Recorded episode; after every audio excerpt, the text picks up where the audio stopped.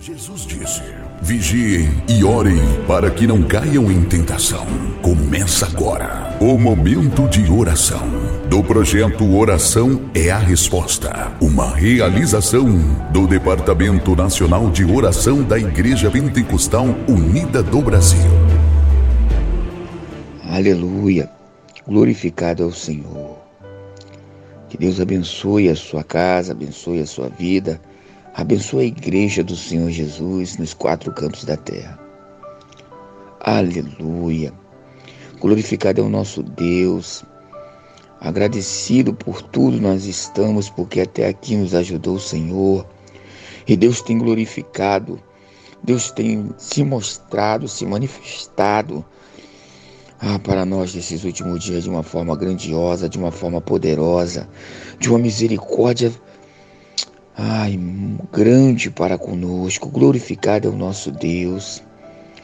O próprio apóstolo Paulo ele diz de todas as suas preocupações, aflições, tribulações, apuros, perseguições, mesmo desfalecido na carne, triste em espírito, mas inabalável com relação a esse amor, a esse carinho, a esse Deus manifestado na carne, cujo nome está acima de todos os nomes, Senhor Jesus Cristo Nazareno.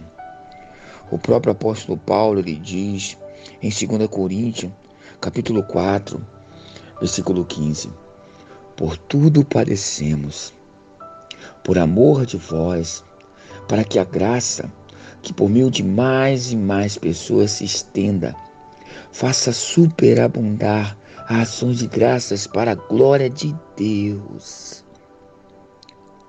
Aleluia, aleluia, que por intermédio da nossa graça que foi nos dada por nosso Deus, que o apóstolo Paulo diz em Tito, capítulo 2, versículo 11, que a graça de Deus se manifestou e fez salvadora a todos os homens.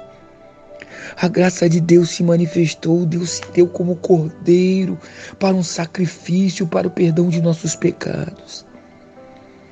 E quando nós entendemos essa graça, entendemos essa misericórdia, nós compartilhamos essa graça, nós compartilhamos por palavras, nós compartilhamos por ações, nós mostramos essa graça a mais e mais pessoas. Fazemos como Deus fez. Ele amou de tal maneira o mundo que se entregou como filho para que nós podemos assim ter essa graça. Ele se reconciliou consigo mesmo todo o mundo para que nós podemos ter essa graça. Podemos estar com ele todos os dias. E Paulo diz que é por esse amor que não desfalecemos, é por esse poder de Deus em nossa vida que nós não desfalecemos na fé. Paulo diz: faça superabundar as ações de graça para a glória de Deus, para a glória de Deus. Ele é digno de toda honra, ele é digno de todo louvor, ele é digno de toda adoração. Se ele fizer é Deus, se ele não fizer, ele continua sendo Deus, porque o maior ato de amor Deus já fez. O cordeiro foi morto antes da fundação do mundo. Esse ato feito já pré-estabelecido na mente de Deus e exercido pelos seus atributos de presciência, nos mostra o grande amor de Deus para conosco. Nós devemos mostrar esse amor por palavras, pregando para os quatro cantos da terra, igreja, pregando na nossa Jerusalém esse amor, essa graça, essa misericórdia. Devemos mostrar esse carinho, mostrar essa graça, essa misericórdia por nossas ações, com nossos cônjuges, com nossos filhos, com nossos vizinhos, com nossos irmãos na fé. Devemos mostrar por orações e súplicas, dando a Deus toda essa graça para com a igreja, para com os enfermos, os labutados, os desempregados, os sem lar, os sem comida, os sem vestimenta aqueles que estão presos, escravizados por uma libertação de drogas, de vício. Devemos, devemos superabundar essa graça por meio das nossas orações.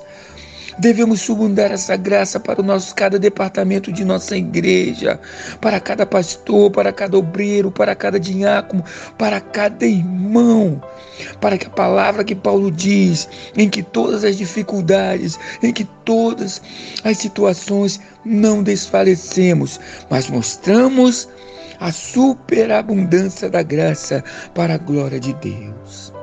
Aleluia. Oremos. Senhor bondoso Deus e Salvador, diga-nos é tu de toda honra, de todo poder. O Senhor Deus manifestou-se em carne e mostrou essa graça e nos deu a vida e a vida eterna, a vida em abundância. Ó Senhor, glorificado é o teu nome. Abençoe a tua igreja, cada departamento. Abençoe os labutados e sobrecarregados. Abençoa, Senhor, aqueles que estão enfermos dentro dos hospitais, aqueles que estão enfermos em casa. E, Senhor, abençoe primariamente a enfermidade espiritual, Senhor, a doença espiritual. Aquela que realmente, Senhor, Paulo diz em 2 Coríntios, que cega o entendimento para entrar o Evangelho de Cristo. Que o Senhor possa, Senhor, tirar essa cegueira, tirar essa doença, essa enfermidade espiritual, para que a, super, a superabunde a graça e que nós, Senhor, continuamos a ser usados como suas testemunhas para levar essa graça a todos. Bendito é o Senhor de toda glória, de toda honra, de todo poder. Perdoe nossas falhas por ações, palavras e ações.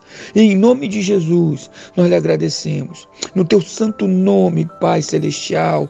No teu santo nome, Deus forte, príncipe da paz. Oh, nós lhe agradecemos. Em nome de Jesus. Amém.